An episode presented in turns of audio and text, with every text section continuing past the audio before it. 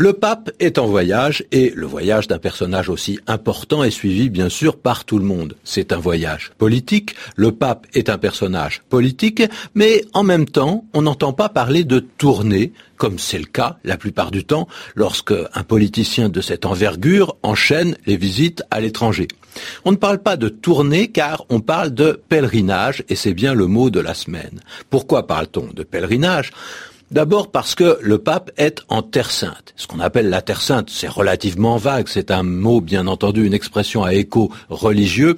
Le pape est en voyage en Israël, dans les territoires palestiniens, dans un certain nombre de pays arabes, toutes ces régions qui servent de décor à la plupart des histoires qui sont racontées dans la Bible. Et c'est bien pour cela, donc, qu'on va parler de pèlerinage. Le pape fait très certainement un voyage dont le but est double, politique et spirituel. Un pèlerinage, c'est un voyage effectué, fait par un pèlerin. Et le pèlerin, c'est celui qui quitte son pays pour se rendre vers un lieu sacré, un lieu saint, pour se recueillir, pour prier. Mais le mot est si connu, il est si courant que souvent il a un sens figuré.